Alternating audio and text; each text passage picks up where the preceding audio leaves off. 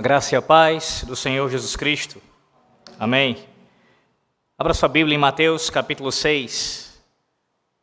Evangelho do Senhor Jesus Cristo, segundo Mateus, capítulo 6, a partir do versículo 19. Mateus capítulo 6.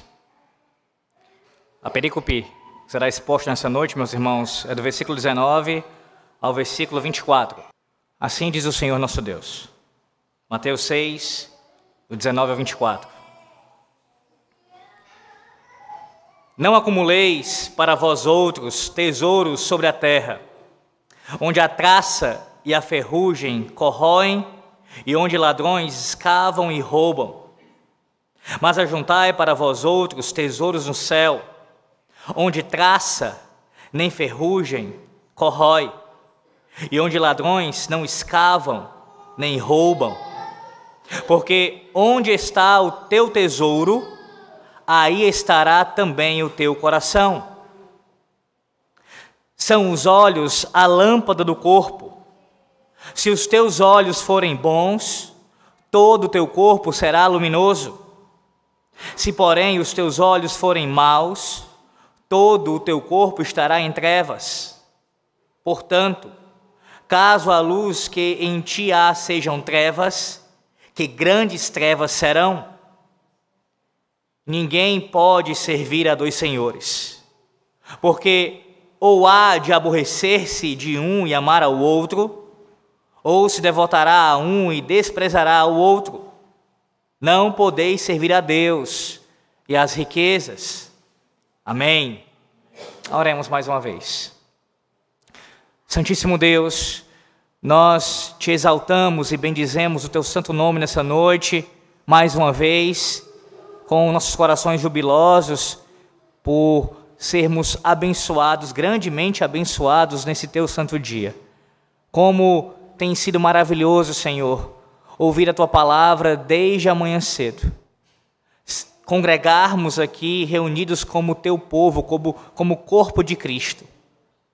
Sentarmos à tua mesa, tomarmos o teu sacramento e, mesmo após o culto, também termos a oportunidade de juntos desfrutarmos ainda mais a comunhão dos santos. Ó oh Deus, agora mais uma vez aqui, depois de atender a tua santa convocação, nos reunimos. E nesse exato momento queremos ouvir a tua voz bradar aos nossos corações. Fala conosco, Senhor, como tens feito desde amanhã cedo. Que o teu Santo Espírito venha a falar profundamente pela tua palavra. Que Cristo seja exaltado nessa noite mais uma vez.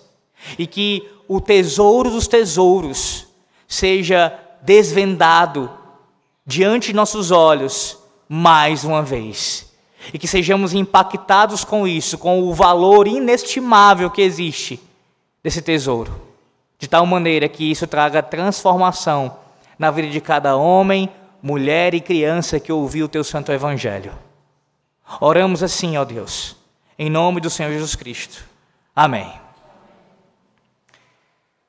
Quando criança, ou até mesmo depois de adulto, com os seus filhos, você já brincou de uma brincadeira conhecida como caça ao tesouro?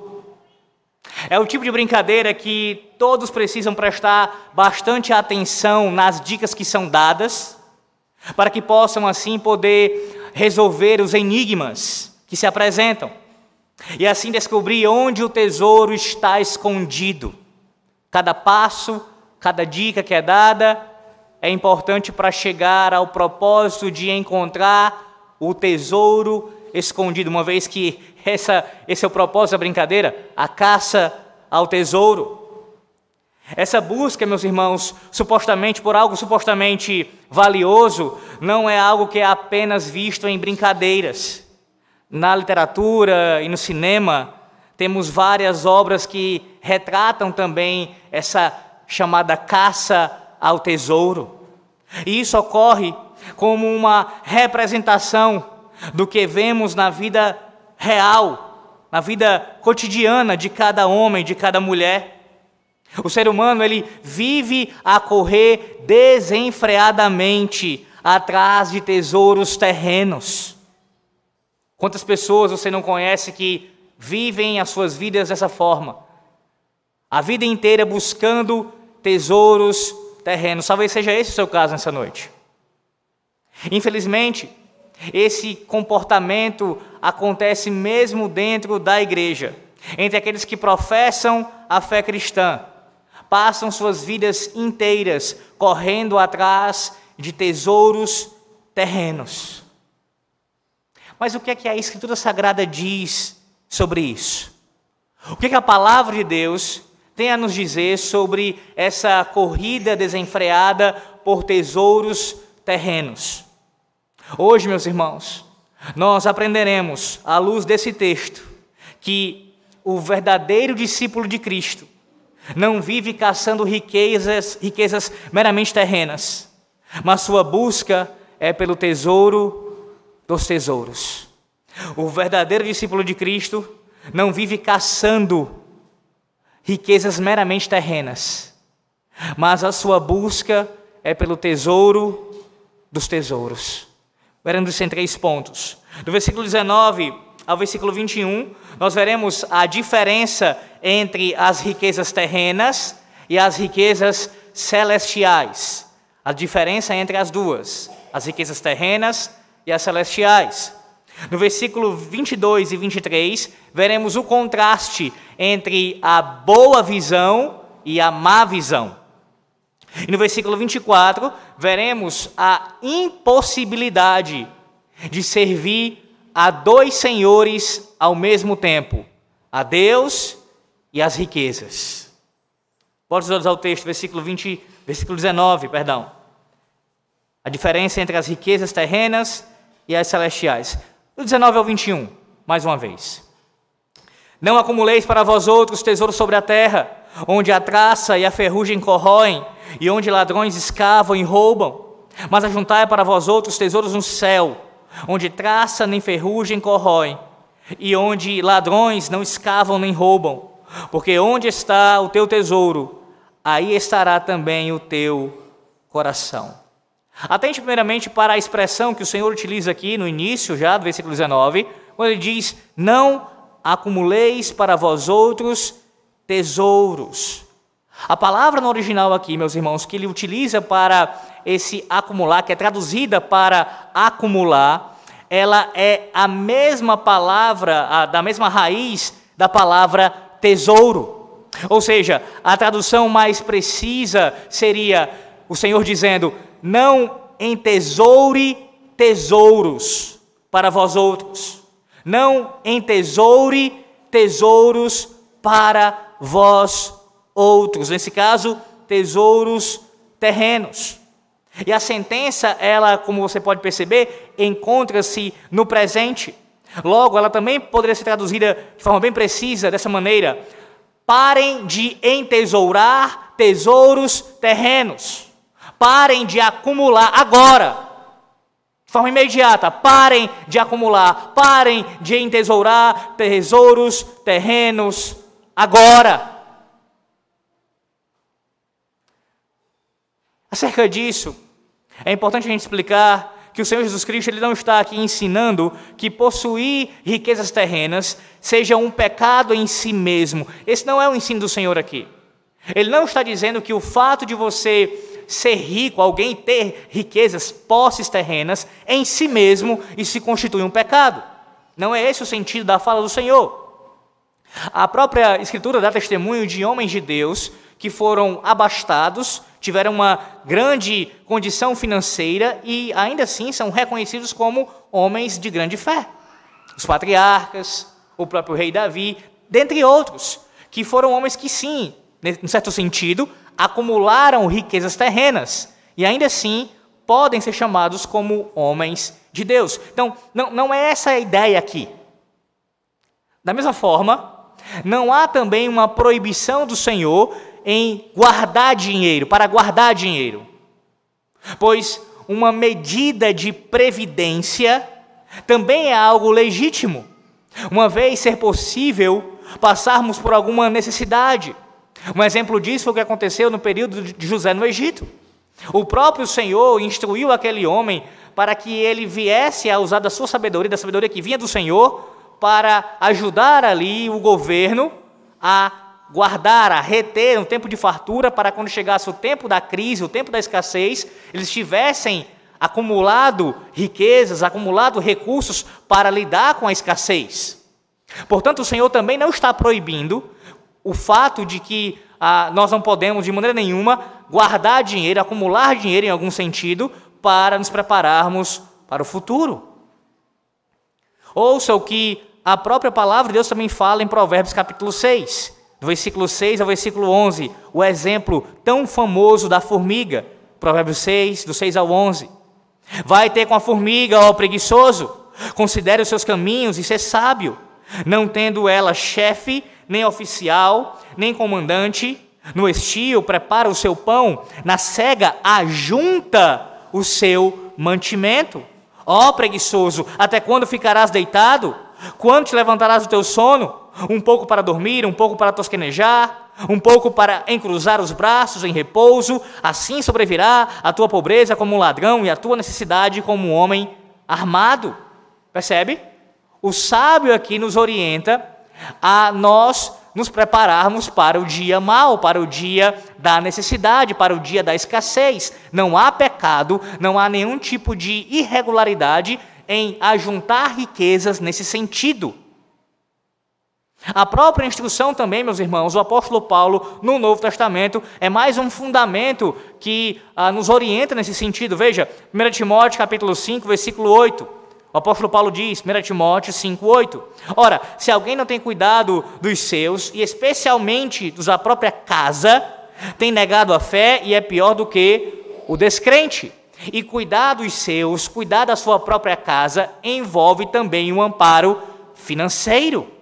Envolve também, num certo sentido, ajuntar tesouros, guardar ali recursos para a necessidade da sua família.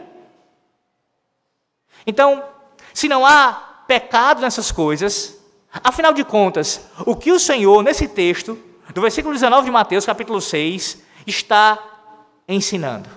Então, qual é o ensino do Senhor aqui? Bem, perceba as características desses tesouros aqui que ele descreve. Duas especialmente. Primeiro, elas são, esses tesouros, eles são destrutíveis. Eles são destrutíveis. Observe como ele fala: traça e ferrugem corroem. E aqui, uma outra tradução também para ferrugem poderia ser uma, uma, uma ideia de, de roedores animais que roeriam os tesouros, nesse caso aqui se referindo a roupas, por exemplo, naquele tempo que eram muito valiosas. Da mesma forma que esses tesouros são destrutíveis, eles também são furtáveis. Ele diz: ladrões escavam e roubam. Ainda mais um tempo em que as casas eram feitas de barro, haveria uma facilidade maior para o ladrão entrar na casa. Logo, a natureza aqui descrita desses tesouros expõe tanto a sua vulnerabilidade quanto a instabilidade desses tesouros. Eles eram, eles são vulneráveis e eles são instáveis. Chegando aqui a uma conclusão inevitável. Esses tesouros, segundo a sua natureza descrita pelo Senhor Jesus Cristo, eles não são confiáveis não são confiáveis.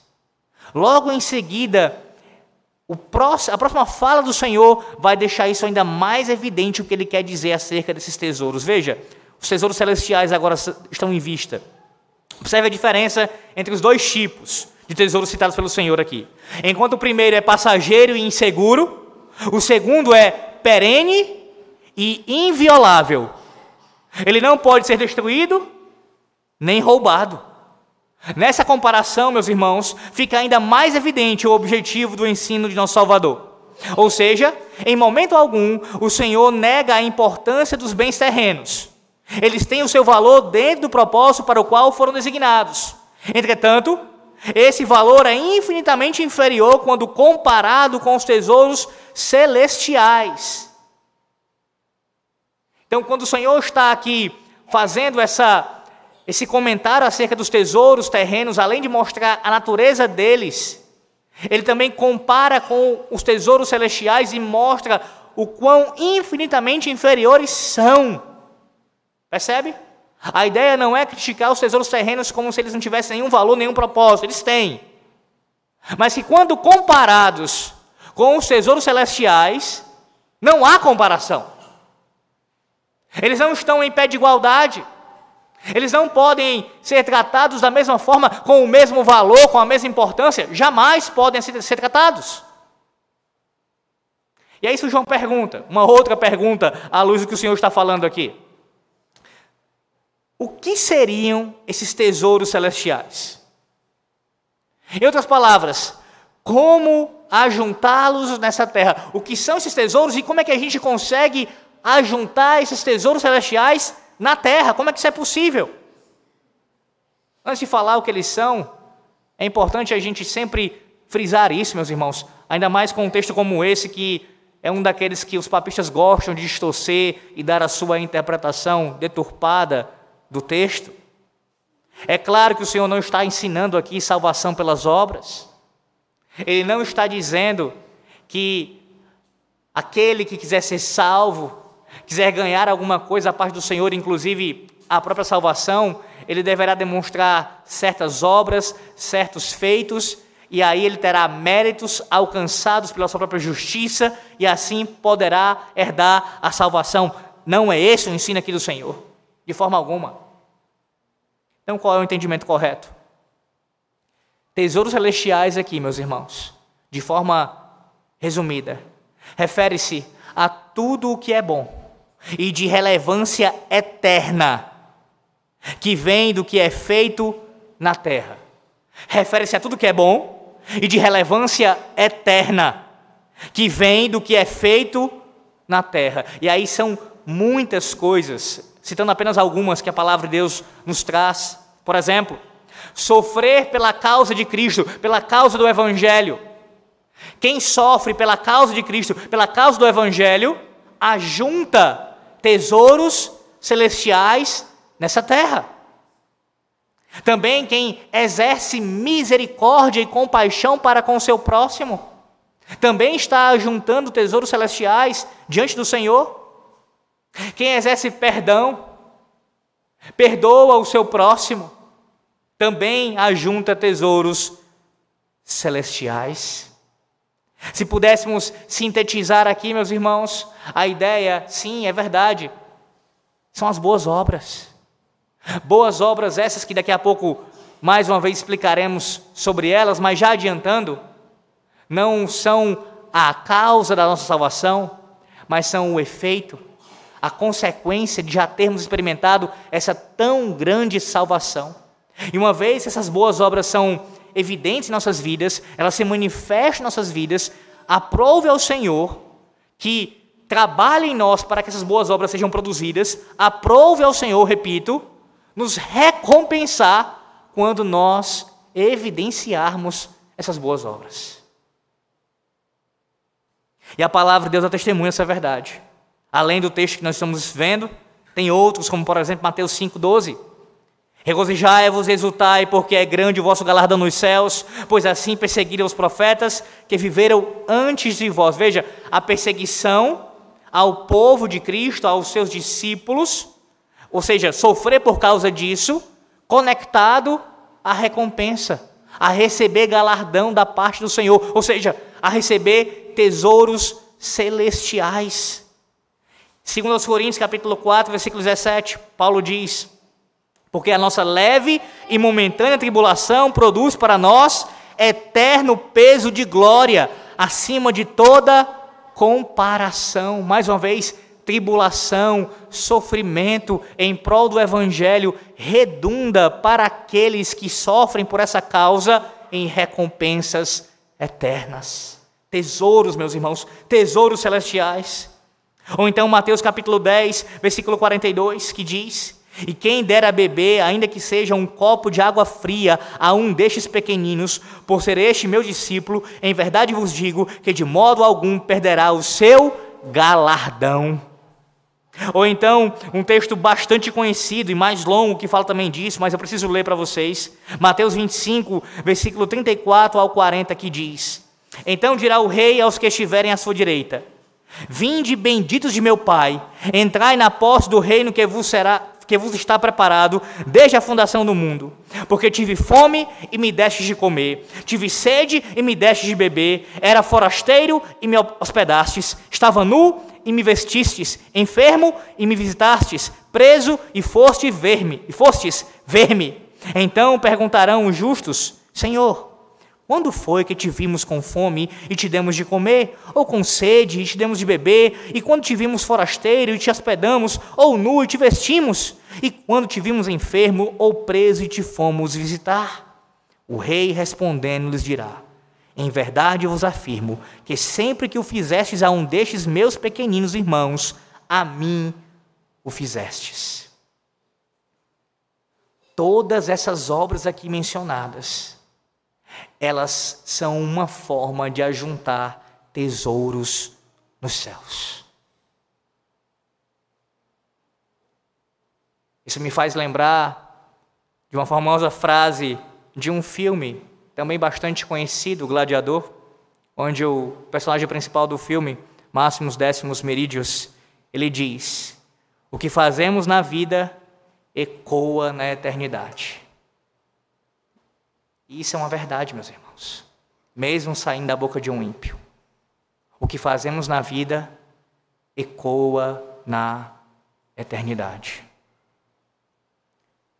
Mas para ficar bem claro, o significado de boas obras, vamos aos nossos símbolos de fé que elucidam isso de forma tão clara também, tão, tão explícita para nós. O capítulo 16 da Confissão de Fé de Westminster, seus parágrafos 5 e 6 diz assim, das boas obras.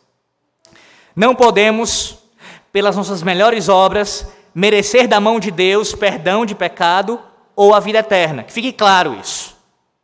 Porque é grande a desproporção que há entre elas e a glória por vir. E infinita a distância que existe entre nós e Deus, a quem, por meio delas, não podemos ser úteis nem satisfazer pela dívida dos nossos pecados anteriores. Mas depois de havermos feito tudo o que pudermos, nós teremos apenas cumprido o nosso dever e seremos servos inúteis. E porque, como boas, procedem do Espírito, e como nossas são impuras e misturadas com tanta fraqueza e imperfeição que não podem suportar a severidade do juízo de Deus. Próximo parágrafo. Não obstante, as pessoas dos crentes são aceitas por meio de Cristo, bem como suas boas obras. Não como se fossem nesta vida inteiramente puras e irrepreensíveis à vista de Deus, mas porque Ele, considerando-as em seu Filho, é servido a aceitar e recompensar aquilo que é sincero embora seja acompanhado de muitas fraquezas e imperfeições. Está claro isso para você? As suas boas obras, as minhas boas obras, são aceitas por Deus por causa de Cristo. Porque estamos em Cristo, podemos produzir boas obras. E essas boas obras que são feitas por nós, porque o Espírito Santo trabalha em nós, nós apresentamos a Deus, mesmo com imperfeições, mesmo com impurezas por causa de nós, não por causa do Senhor, e o Senhor recebe como se fossem perfeitas por causa de Cristo, e o Senhor ainda é condescendente em nos recompensar. Nós somos, é o nosso dever, nós somos obrigados a obedecermos a Deus, mas o Senhor ainda, por graça e misericórdia, ele nos recompensa pela nossa obediência. Obediência imperfeita. Que privilégio, meus irmãos. Que maravilha. Olharmos para esse texto e vermos que os tesouros celestes são garantidos para nós por meio de Cristo Jesus, como recompensa por aquilo que produzimos nessa vida, mas não por causa dos nossos méritos e sim inteiramente por causa de Cristo. O Senhor conclui essa primeira parte mostrando aqui a diferença entre esses dois, esses dois tesouros, no versículo 21, concluindo assim: Porque onde está o teu tesouro, aí estará também o teu coração. O ponto é que as coisas mais altamente entesouradas ocupam o coração, a sede, o centro da mente, a vontade, das emoções. Da mente, da vontade e das emoções. Calvino, comentando esse texto, ele diz: se a honra é considerada o mais alto bem, então a ambição assume o controle total do homem. Se for o dinheiro, então logo em seguida a cobiça toma o comando do reino. Se for o prazer, então os homens com certeza degeneram em alegre satisfação dos desejos. De modo oposto, os que estabelecem sua mente nas coisas do alto, como diz Colossenses 3, 1 e 2, determinando levar a vida sob as normas do reino, descobrem por fim que suas obras o seguem. Guardar o coração, meus irmãos, como diz Provérbios 4, 23, é essencial para nós termos aqui essa segurança com relação a esses tesouros, o coração voltado para estes tesouros celestiais. Quem vive para acumular riquezas terrenas possui um grave problema no seu coração. Quanto mais você buscar isso, mais parecido com o mundo você será. Eu pergunto a você nessa noite: quais são os tipos de tesouros que você tem acumulado na sua vida? Quais são? Talvez você esteja entre aquelas pessoas que falam abertamente, sem nenhum tipo de escrúpulo, sobre o desejo de ficar rico. Há pessoas que falam assim, de forma aberta, mesmo na igreja: eu quero ficar rico, eu desejo ficar rico. Eu trabalho e luto para ficar rico. Mas escute o que a palavra de Deus diz a esse respeito. Em 1 Timóteo 6, do 6 ao 11, o apóstolo Paulo escreve a Timóteo dizendo: De fato, grande fonte de lucro é a piedade com contentamento, porque nada temos trazido para o mundo, nem coisa alguma podemos levar dele. Tendo sustento e com o que nos vestir, estejamos contentes. Ora, os que querem ficar ricos caem em tentação e cilada, e em muitas concupiscências insensatas e perniciosas, as quais afogam os homens na ruína e perdição, porque o amor do dinheiro é a raiz de todos os males, e alguns nessa cobiça se desviaram da fé e a si mesmos se atormentaram com muitas dores. Tu, porém, ó homem de Deus, foge dessas coisas, antes segue a justiça, a piedade, a fé, o amor, a constância, a mansidão. A palavra de Deus nos exalta essa noite, meus irmãos, a não cobiçarmos, a não desejarmos ficarmos ricos, pois isso já demonstra uma falta de contentamento com o que o Senhor Deus tem nos dado. Talvez você responda quanto a isso, ah, eu não estou entre esses que fala abertamente e diz que quer ficar rico. Todavia, Talvez você seja daqueles que utiliza-se de argumentos aparentemente piedosos para viver acumulando o máximo de bens terrenos possíveis. Que tipo de argumento? Eu preciso guardar dinheiro por causa da crise que o país passa. Está vendo o presente que a gente tem? Isso aqui não é uma contradição que eu acabei de ensinar para vocês. Fazer isso em si mesmo não é pecado. Guardar o dinheiro se precaver. Estou falando daqueles que utilizam desse argumento e vão embora nisso e nem se, nem, nem se tocam, não percebem que estão dando já vazão ao seu coração pecaminoso. Ou seja, há uma linha tênue aqui entre acumular como uma medida de precaução e você acabar colocando o seu coração confiando nessas coisas. Percebe a diferença? Uma coisa é você fazer a sua parte e procurar ali tentar se precaver, Outra é depositar a sua confiança, o seu coração nos bens terrenos, como se fossem eles que iriam, iriam lhe salvar no momento da crise, seja ela financeira de qualquer outra ordem. Ou então talvez seja daqueles que diga assim: eu preciso acumular o máximo possível para os meus filhos. E aí você acumula, acumula, acumula, e quando vai ver já tem até para a terceira, quarta geração. Sempre esses argumentos aparentemente piedosos. Mas será que a razão para você fazer isso, seja as que eu citei ou alguma outra, que você utiliza até um argumento aparentemente piedoso, será que a razão para você fazer isso Não é porque você tem colocado o seu coração nessas coisas? Uma maneira de você perceber isso é você comparar o empenho que você dedica, que você demonstra em guardar, em acumular tesouros terrenos, comparado com a sua busca pelos tesouros celestiais. Compare isso à sua vida. Compare, usando os argumentos que você utiliza. Eu tenho que guardar por isso, por isso, por aquilo outro. Tudo bem, pois veja o empenho que você demonstra nessa área, nesse acúmulo de bens terrenos, com o empenho que você tem para com as coisas celestes, os tesouros celestes. Lembre-se do que disse Tiago, reverberando esse mesmo ensino do Senhor Jesus Cristo. Tiago, 1, Tiago 5, do 1 ao 3. Atendei agora, ricos, chorai lamentando por causa das vossas desventuras que vos sobrevirão.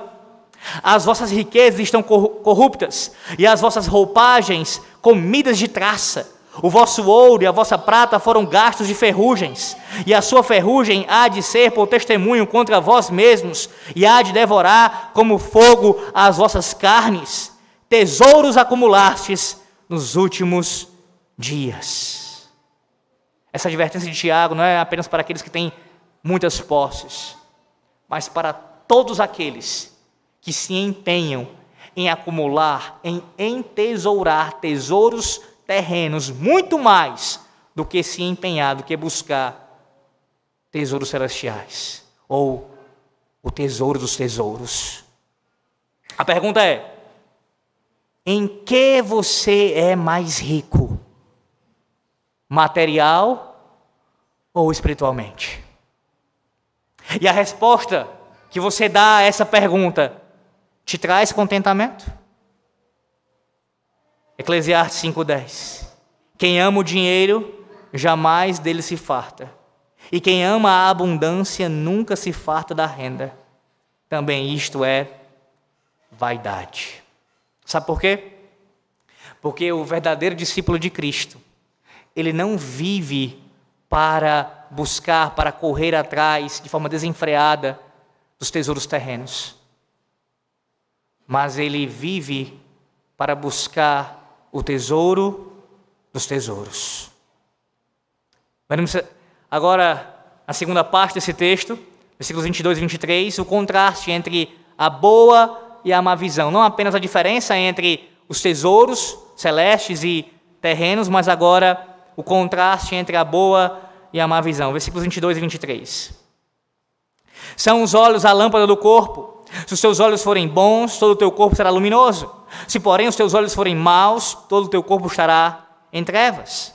Portanto, caso a luz que em ti há sejam trevas, que grandes trevas serão. Imagine uma casa com uma janela. O vidro dessa janela é transparente. Quando a luz aparece, ela ilumina toda a casa. Agora, se a janela estiver um pouco suja, isso vai impossibilitar que todos os raios possam ultrapassar ali e entrar naquela casa. Ou seja, quanto mais suja a janela for, menos luz vai passar. Mais escuro ficará o ambiente. O Senhor aqui está dizendo que os olhos, eles são a candeia, a lâmpada do corpo. Os olhos cumprem um importante papel no corpo humano. É através deles, meus irmãos, que o homem enxerga o mundo ao seu redor e assim pode desenvolver as suas atividades. Desse modo, os olhos são os instrumentos por meio dos quais todo o corpo é iluminado, no sentido de dar condições a ele, o corpo, para fazer tudo o que precisa: andar, correr, segurar. Ou seja, a ideia é essa, é uma, é uma figura de linguagem aqui. Os olhos, através dos olhos, eles são instrumentos para que nós possamos ah, desenvolver as nossas atividades. O corpo, nesse sentido, precisa dos olhos. Sabemos que uma pessoa cega, ela ainda consegue fazer várias coisas que aqui foram descritas. Todavia, o princípio ainda permanece. Por quê? Porque quem enxerga bem, quem enxerga, tem luz, e o cego anda em trevas. Isso não anula o princípio que o Senhor está ensinando. O que, no mínimo, deixa o cego numa desvantagem, inclusive em relação à sua segurança. Perceba a figura que o Senhor está usando aqui. Dos olhos como esse instrumento para iluminar o corpo, ou seja, para o corpo poder se guiar por ele e assim ser, nesse sentido, iluminado. Você olha para esse texto, versículos 22 e 23, e imagina, mas espera aí, o que é que essa, esses dois versículos têm a ver com o assunto das riquezas, com o assunto dos tesouros? Eu até consigo perceber que no versículo 24, Alex, nós temos aqui o Senhor falando mais uma vez sobre dinheiro, sobre, sobre riquezas, e os versículos anteriores também está óbvio. Mas o que é que os versículos 22 e 23 têm a ver, têm relação com isso? Além de estar entre, entre esses versículos. Ora, a razão para isso não ficar tão claro, meus irmãos, pelo menos pelos versículos, é pelo fato de que a tradução aqui no português ela acaba sendo ficando um pouco aquém do que o sentido original traz para a palavra bom aqui. O vocábulo usado pelo Senhor no original é o mesmo utilizado em outras passagens para se referir à ideia de generosidade.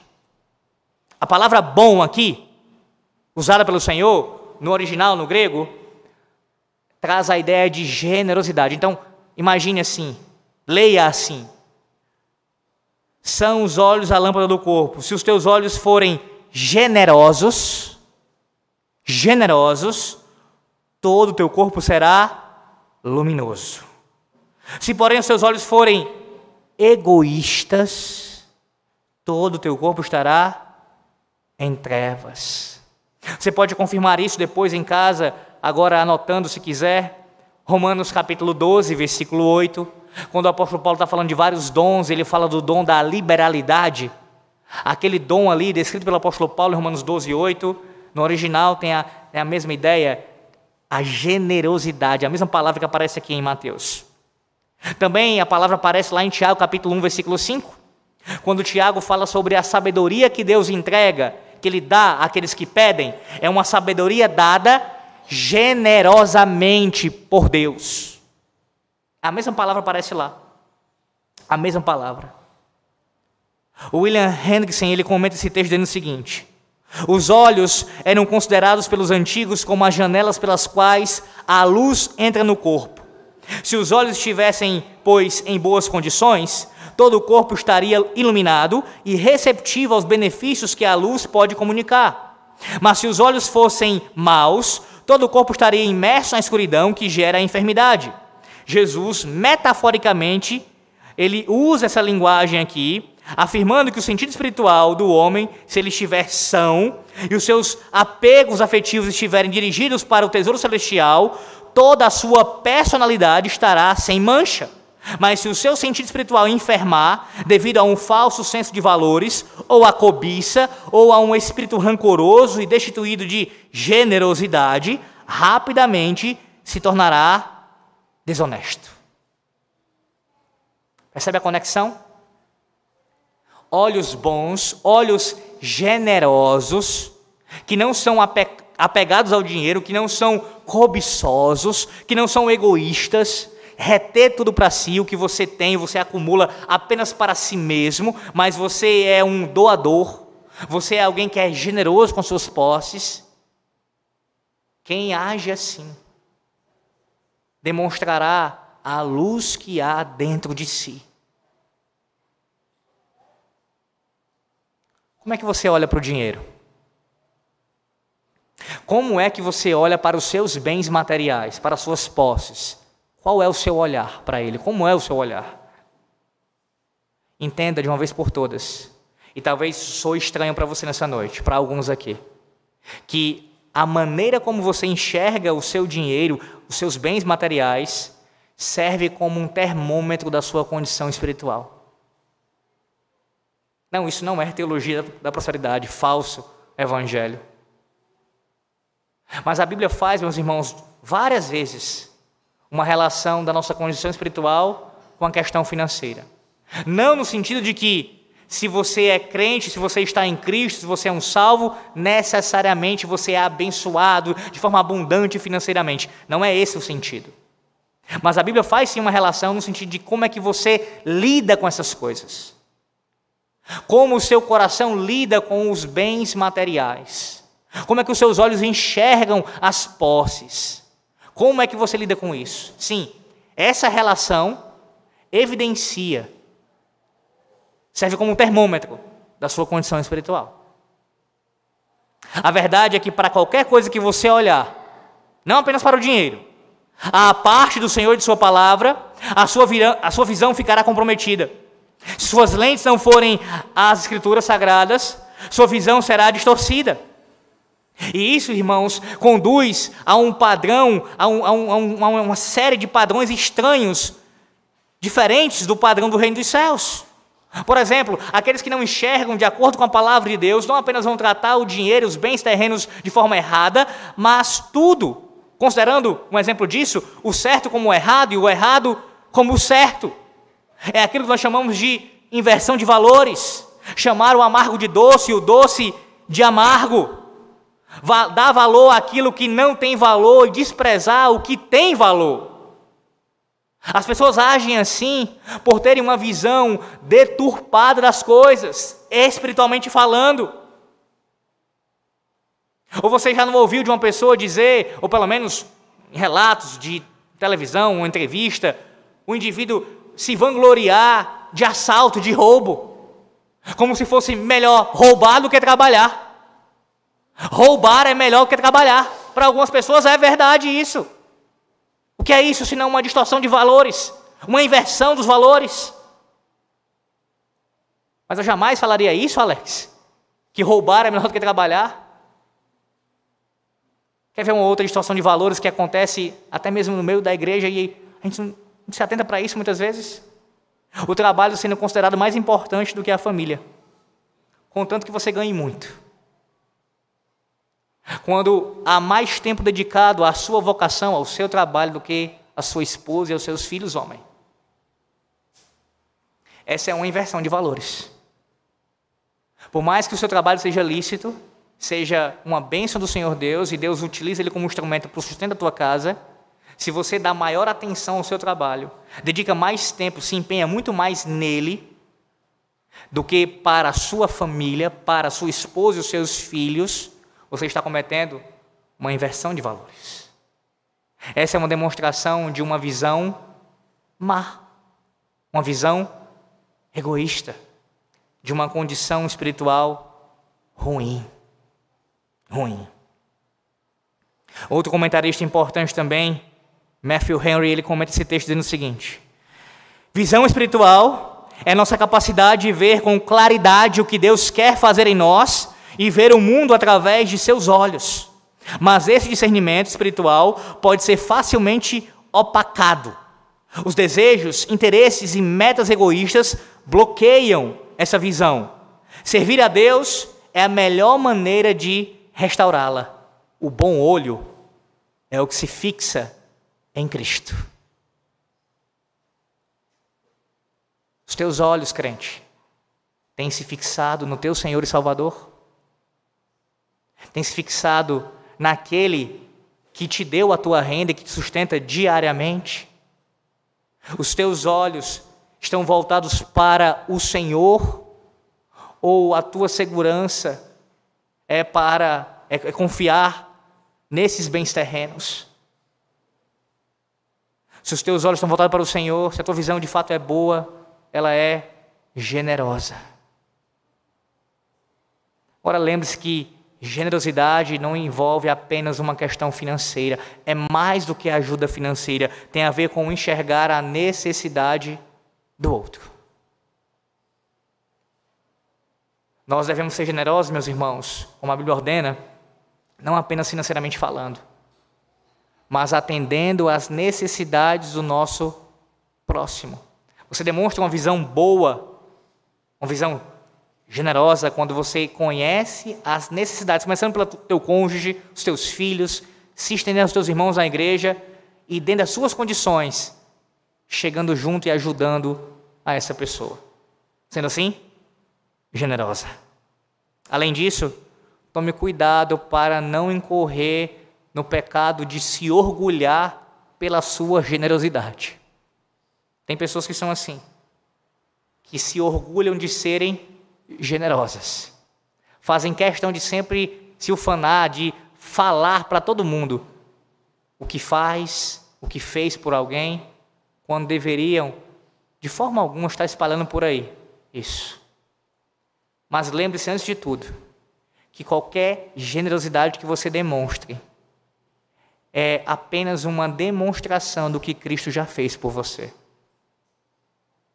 Se você abre a sua carteira e ajuda o seu próximo, se você ajuda de alguma outra forma, com um conselho, seja o que for a sua ajuda, essa generosidade que você demonstra para com o seu próximo, ela é uma boa obra que flui de você porque o Espírito Santo trabalha em você para isso acontecer e porque Cristo já foi e é generoso com você. A base não está em você e em mim, mas em Cristo e na sua obra. Além do contraste, meus irmãos, entre a boa e a má visão, a visão generosa e a visão egoísta, o Senhor também nos ensina aqui acerca da impossibilidade de servir a dois senhores ao mesmo tempo: Deus e o dinheiro. Versículo 24. Ninguém pode servir a dois senhores, porque ou há de aborrecer-se de um e amar ao outro, ou se devotará a um e desprezará o outro. Não podeis servir a Deus e às riquezas. A primeira coisa que eu quero que você perceba aqui, a primeira característica do que o Senhor descreve é a exclusividade desse serviço que ele está citando aqui. Veja, a exclusividade desse serviço. E não entenda o serviço aqui dito pelo Senhor como se fosse uma espécie de um trabalho comum. Por exemplo, alguém que pode trabalhar para um empregador, para um patrão durante um período de tempo, durante uma quantidade de dias, e trabalhar para o outro patrão, para o outro empregador durante uma outra quantidade de dias. Por exemplo, a pessoa que quer trabalhar para mamon, para o dinheiro de segunda a sábado, e no domingo, no dia do Senhor, querer trabalhar para Deus. Não é esse tipo de trabalho aqui que está sendo descrito. Não é um mero trabalho, uma, um emprego que você tem que escolher, que você pode ter dois empregos e ali tentar conciliar esses dois trabalhos e servir a esses dois patrões. A palavra servir aqui no original é a palavra usada para escravo. É essa a ideia. Você não pode ser escravo de Deus e do dinheiro. É assim que você tem que entender o texto. Não pode ser escravo de Deus e do dinheiro. O nosso Deus, ele requer tudo. Tudo. A sua vontade, a sua mente, as suas afeições, o seu tempo. Não, não é só o primeiro dia da semana. Esse é o dia mais especial. É o mais importante. É o que ele quer ainda maior entrega e devoção. Sim, é verdade. Mas ele quer todos os dias. Sem exceção. Não há um tempo de folga. Não há férias. Não há.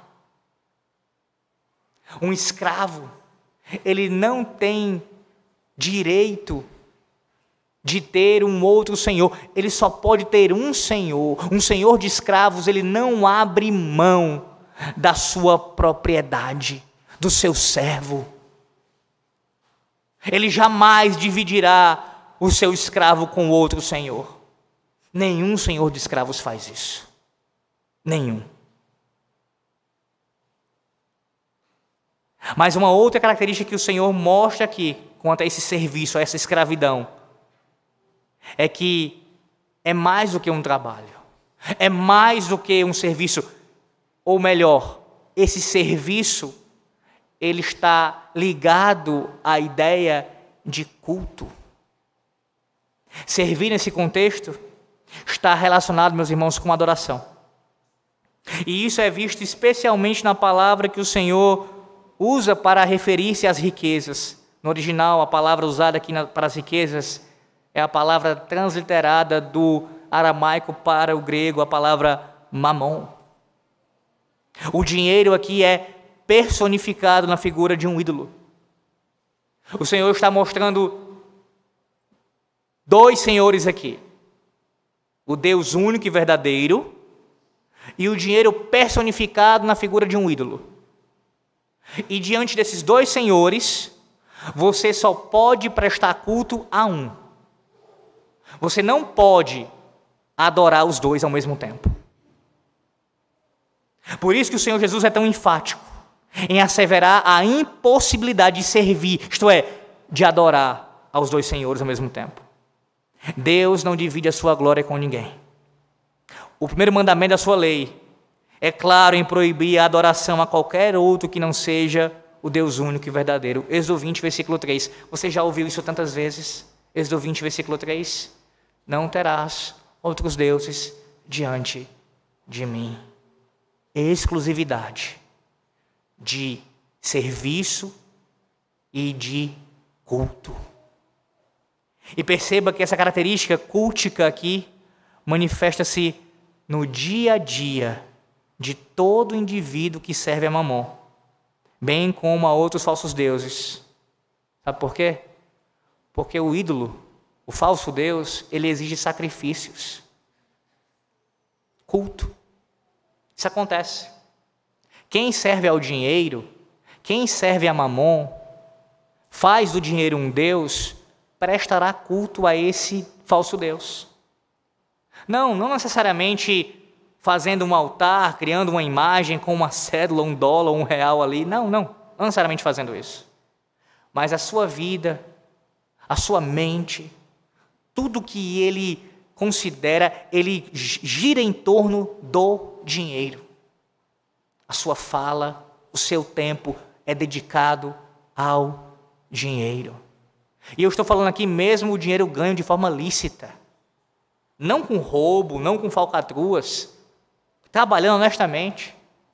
Mas há muitos que trabalham honestamente e são adoradores de Mamon. Servem a Mamon, sacrificando todos os dias a esse falso Deus. O que, que você faria se você perdesse todos os seus bens materiais? Agora, como no estalar de dedos. Eu não estou falando nesse momento, de pessoas que você ama. Estou falando apenas dos bens materiais. A casa que você possui, as suas roupas, seus livros, seu carro, joias, o dinheiro que você tem no banco. Se você perdesse tudo agora, exatamente agora, se você perdesse tudo, todos os seus bens materiais, ficasse zerado, nesse exato momento, qual seria a sua reação? Muitos aqui não têm idade para lembrar disso, na verdade, nem eu tenho para lembrar, mas eu vivi o pós, devido a ouvir muito em casa. Mas um tempo em que um certo presidente passou por esse país, reteve o dinheiro das pessoas, chamado Collor, muitos se mataram. Muitos se mataram. Sabe por quê? Porque ali estava o seu Deus. Ali estava o seu Deus. E se o meu Deus morre, eu morro junto com ele. Marshall Lloyd Jones ele conta uma história que talvez você já tenha ouvido por um outro autor, por alguma outra pessoa contando. É uma história bastante conhecida, eu queria que você escutasse bem acerca disso. Uma história que vai ilustrar ainda mais o que o Senhor está falando nesse versículo 24. Ele diz o seguinte: Havia um fazendeiro que chegou em sua casa dizendo para sua esposa: Mulher, a nossa vaquinha deu dois bezerros. E eles, o casal, ficaram muito alegres. Um foi vermelho e o outro branco. Então o homem disse: Fui guiado pelo Senhor para dedicar um desses bezerros a ele. A mulher, sabendo da situação, disse: Mas qual dos dois? O branco ou o vermelho nós daremos ao Senhor? O homem respondeu: Não, isso não precisa decidir agora. Vamos criá-lo juntos. O tempo passou e certo dia o homem chegou. Mulher, tenho más notícias. O bezerro do Senhor morreu. E ela imediatamente perguntou para ele: Mas você não falou que decidiria isso em outro tempo? Ele disse: Sim, sempre decidi que o branco seria o do Senhor. E foi ele quem morreu. Mas será que ele tinha dito isso mesmo? A grande verdade, meus irmãos, é que sempre o desejo do Senhor morre. A menos que decidamos no início a quem queremos servir. Sempre o que morre é o do Senhor. A gente não oferece mais animais para sacrifício. Mas o que fazemos nossos dízimos e ofertas que pertencem ao Senhor? Agimos como se o bezerro houvesse morrido? É assim que você faz. Quando você deixa para dar o dízimo do que sobra, do que se der esse mês eu dou, eu devolvo. Quando der, é você matando o bezerro do Senhor toda vez.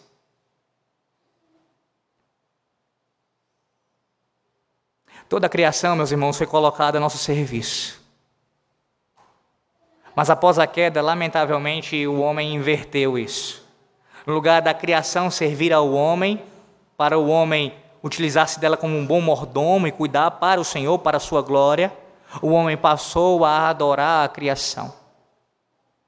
Acontecendo o que diz o Salmo 115, dos versos 3 a 9. O homem adorando aquilo que não fala, aquilo que não vê, aquilo que não ouve, que não anda, que não apalpa, falsos deuses, os ídolos feitos pelas próprias mãos dos homens, tirando da criação. Percebe a ironia disso?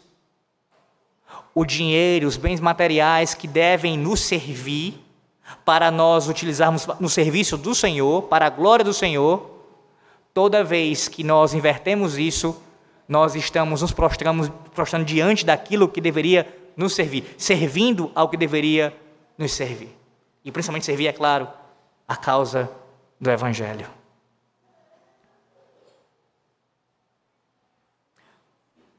O Evangelho do Senhor Jesus Cristo em Lucas capítulo 12, do versículo 15 a 21, ecoa essa verdade e nos lembra mais uma vez essa noite do cuidado que deveremos ter com o perigo da, da avareza, o pecado da avareza. Diz assim, Lucas 12, do 15 ao 21. Então nos recomendou: tende cuidado e guardai-vos de toda, de toda e qualquer avareza, porque a vida de um homem não consiste na abundância dos bens que ele possui. Escute isso. E lhes proferiu ainda uma parábola, dizendo: O campo de um homem rico produziu com abundância, e arrazoava consigo mesmo, dizendo: Olha o que o homem rico diz no seu coração: Que farei, pois não tenho onde recolher os meus frutos? E disse: Farei isto: destruirei os meus celeiros, reconstruí-los-ei maiores, e aí recolherei todo o meu produto e todos os meus bens. Então direi à minha alma: Tens em depósito muitos bens para muitos anos, descansa, come, bebe e regala-te. Mas Deus lhe disse: Louco, esta noite pedirão a tua alma, e o que tens preparado, para quem será? Assim é o que entesoura para si mesmo e não é rico para com Deus. Concluímos lembrando aos irmãos que é claro que não há nenhum problema com a brincadeira de caça ao tesouro ou até mesmo com ficção escrita ou cinematográfica. Contudo, que a sua cosmovisão e a minha seja bíblica também na questão das finanças, de tal maneira que tudo que você ler, ouvir ou fazer seja direcionado no sentido correto, guiado pela própria palavra de Deus. Quero finalizar com as palavras do puritano Thomas Brooks sobre o perigo do amor ao dinheiro. Ele diz assim: Satanás faz com os crentes, faz com que os crentes pensem que devem ter mais sucesso, sejam mais influentes, que devem ser mais conhecidos, que se esforcem em obter mais dinheiro. Satanás quer que os crentes pensem tanto em elevar o seu nível de vida que se esqueçam de Deus. Satanás sempre usa esta tática para distrair os crentes. A busca pelo ganho de mais dinheiro, mais poder, mais influência é danoso.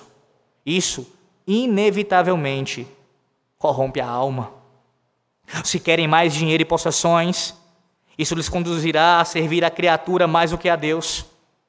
Estarão dispostos a fazer ou dizer qualquer coisa simplesmente para conseguir mais do que os outros possuem. Muito facilmente se tornam em pessoas desonestas e começam a fazer mal às pessoas que são mais pobres ou mais fracas que eles. O caráter é afetado e sua vida espiritual debilitada.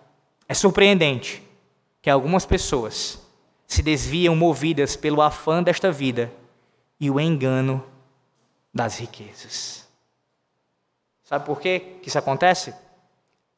Porque normalmente essas pessoas não se atentam e não se submetem ao ensino de Cristo nessa passagem aqui. Tantos outros, meus irmãos, mas aqui no Sermão do Monte, do versículo 19 ao 24, inclusive o que ele vai dizer em seguida, contra a ansiedade. É um ensino bastante robusto do Senhor, bastante profundo acerca do perigo do amor ao dinheiro, para nós não confiarmos nisso.